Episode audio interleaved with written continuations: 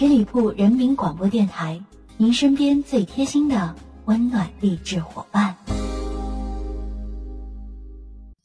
十里铺人民广播电台《秘史趣谈》，在这里呢，我们一起来发现历史上非常有趣好玩的历史段子。我是大汉，我相信呢，喜欢历史的朋友一定都特别关心政治。那最近朝鲜那边三胖哥的同父异母哥哥金正男啊，据说是被朝鲜特工给行动了啊，国际舆论那是一片哗然。我们今天讲的这个故事，这个人物金正男。要是有这样的处世哲学，我想肯定啊不会落下如此下场。当然，这是一个题外话啊。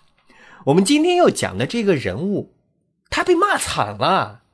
都有谁骂他呢？都是大名鼎鼎的人物，像欧阳修骂他是不知廉耻，司马光啊就砸缸那位，更斥其为奸臣之忧。谁呀？为什么啊？大家对他竟如此的嗤之以鼻呢？这个人说来实际上也了不得啊，他就是五代十国时期的冯道，被称为史上第一政坛不倒翁。的确，因为他履历太过丰富了，今天我们就简而说之啊。冯道其人曾先后效力后唐四个帝王啊，后晋两个帝王，还有后汉。两个帝王，后周两个帝王，共十个皇帝。期间啊，还向辽太宗称臣，啊，也就是说，一共他为十一位皇帝效过力。这不足为奇，更称奇的是什么？在这个过程当中，他始终担任将相，啊，要么是三公之职，要么是三师之位，真正做到了在四个朝代。八个姓氏，一共十一个皇帝的统治之下，担任最高等级的官员。悠悠华夏上下五千年历史，能做到如此的啊，也只有冯道这一个人了吧？至于他为什么被骂，很显然啊，我们都知道啊，古人的道德标准四个字：忠孝节义。忠。啊，是被放在第一位的。不忠的人当然是会被鄙视的啊，受终止的。冯道如此的八面玲珑、不忠不义之人，被骂就太正常不过了啊，就差一点被挖祖坟了。其实我想大家一定会特别好奇啊，他是如何做到的呢？要知道，古代朝代的更迭，那都是血雨腥风啊。冯道是如何自保，又如何身居高位，屹立不倒？今天哈，我们就来重点聊一聊不倒翁冯道的官场投机术。举一个例子啊，后唐时期啊，明宗去世以后啊，他的儿子叫李从厚继位，可是不到四个月啊，他的同宗李从珂就来单挑啊，哈，就来夺取这个皇帝的位置呀。李从厚得到消息之后，吓得是屁滚尿流啊，慌忙就跑到自己啊手握重兵的姨父石敬瑭的军中。这第二天早上啊，冯道以及其他的大臣都来上早朝。哎，皇帝咋不见了呢？哈，一问他才知道，李从珂啊发动了兵变，并且啊此时此刻正率兵赶往京城。冯道之所以叫冯道。啊，这时候的做法还真是与一般人不同啊，极其的出人意料。冯道啊，是明宗一手提拔的亲信啊，被任命为宰相，就是让他来辅佐李从厚的呀。按理来说，此时正是他报答明宗大恩大德的时候呀。况且李从珂起兵实属大逆不道，但是冯道并没有考虑这些，他认为此时李从珂的势大呀。而李从厚还没有掌握实权，这衡量利弊之后，他决定率百官开城门迎接李从珂。就这样啊，冯道由前朝的元老重臣摇身一变，哈，又成了新朝的开国功勋。只是这李从珂啊，他觉得这冯道他的确是一个老油条啊，啊，就给他了一个没有多大实权的司空之职。之后不久，石敬瑭同李从珂啊就发生了正面的冲突。石敬瑭想借恢复明宗的旗号，要打倒李从珂，啊！但此时石敬瑭的兵力还很单薄，不能同李从珂对抗。但是啊，为了自己的雄心，为了夺取地位，那石敬瑭也是不顾一切啊，就派使者去了契丹。他向契丹主耶律德光求援，并且许下了三条诺言。第一条诺言啊，就是向契丹称臣。这第二条也有意思啊，是石敬瑭向耶律德光称儿子。这里啊要特别说明一下啊，耶律德光要比石敬瑭还要小十岁呢。可是为了这皇帝之位，没办法呀。这第三条是割让雁门关以北的地方给契丹。其实这个时候啊，耶律德光正想插手中原之事务啊。此刻石敬瑭主动去求，正合其意。一拍即合，便约定等到中秋之后倾国复原。终于，在契丹人的支持之下，石敬瑭啊是打败了李从珂，做了中国历史上臭名昭著的儿皇帝。虽然是儿皇帝，但毕竟也是皇帝呀。石敬瑭啊就把原明宗朝的官吏大多复了原职，其中也包括冯道啊，也被任命为宰相。啊，很多人分析啊。可能是因为冯道当时并没有受到李从珂的重用啊，所以啊不计前嫌，又因为他的确还挺能干的啊，就再次复了他的职。这石敬瑭当了皇帝之后啊，这第一件事儿就是要兑现自己的诺言啊。第一条和第三条其实也还好说，只是称儿子这一件事实在是说不出口啊。据当时史料的记载啊，在给契丹写文书的时候啊，当时的官吏。那是色变首战，乃至气急而下呀！可见这是多大的奇耻大辱啊！这时候，其实最重要的是派谁去当这个册礼使，送这个东西，送这个文件呢？啊，因为这是一个既忍辱负重，又要冒生命危险的事呀。石敬瑭啊，当时就想派宰相冯道去，一是显得郑重，二是呢，冯道啊。也的确比较老练，但石敬瑭也很为难呀，因为他知道这是奇耻大辱啊，也害怕冯道拒绝不去啊。但他哪知道冯道有自己的小算盘啊？冯道主动请缨啊，自己要去。冯道心里十分清楚啊，只有把耶律德光这个爸爸皇帝宠落好了，儿皇帝这才好对付呀。其实从这一点看啊，冯道对于长保富贵的确啊算得上是有胆识的。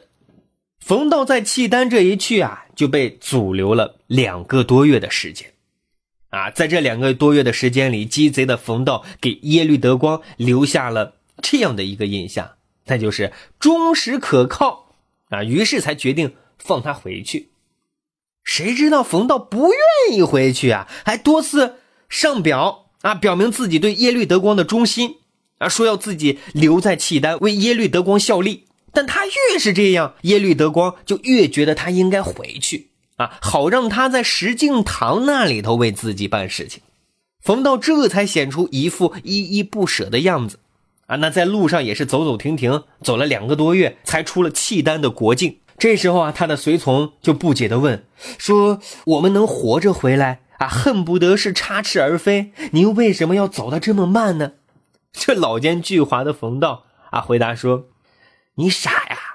一旦走快了，不就露馅了吗？就显得你是在逃跑啊！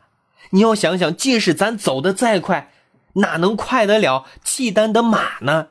还不如啊，我们慢慢而行得了。”啊，随从人员这才佩服冯道的深谋远虑。这趟出差回来之后啊，冯道那可是无限风光啊，甚至连石敬瑭都在巴结他呢。其实要说石敬瑭的后晋政权也只维持了十多年就完蛋了。后晋初帝开运三年，耶律德光率三十万军队南下，便占领了汴京。啊，冯道大概觉得契丹人是可以坐稳中原江山了，啊，就主动来投靠耶律德光。冯道满以为耶律德光会热烈欢迎自己啊，没想到啊，契丹之人不懂中原人的热情世故啊，根本不吃这一套啊。耶律德光一见冯道就指责他辅佐后晋的策略不对，啊，这可把冯道吓坏了。耶律德光问：“你为什么要来朝见我呢？”啊，冯道屁颠屁颠的说：“啊，我既无兵又无城，怎敢不来呢？”耶律德光又问：“你这个老头是个什么样的人啊？”啊，冯道低声低气的说：“哎，我就是一个又憨又傻、无德无才的糟老头呗。”啊，冯道的这种态度啊，弄得这个耶律德光啊是哭笑不得啊，就没有太为难他。由于冯道啊善于逢迎，耶律德光啊慢慢的就相信，并且啊喜欢上了冯道啊，让他还当上了辽王朝的太傅。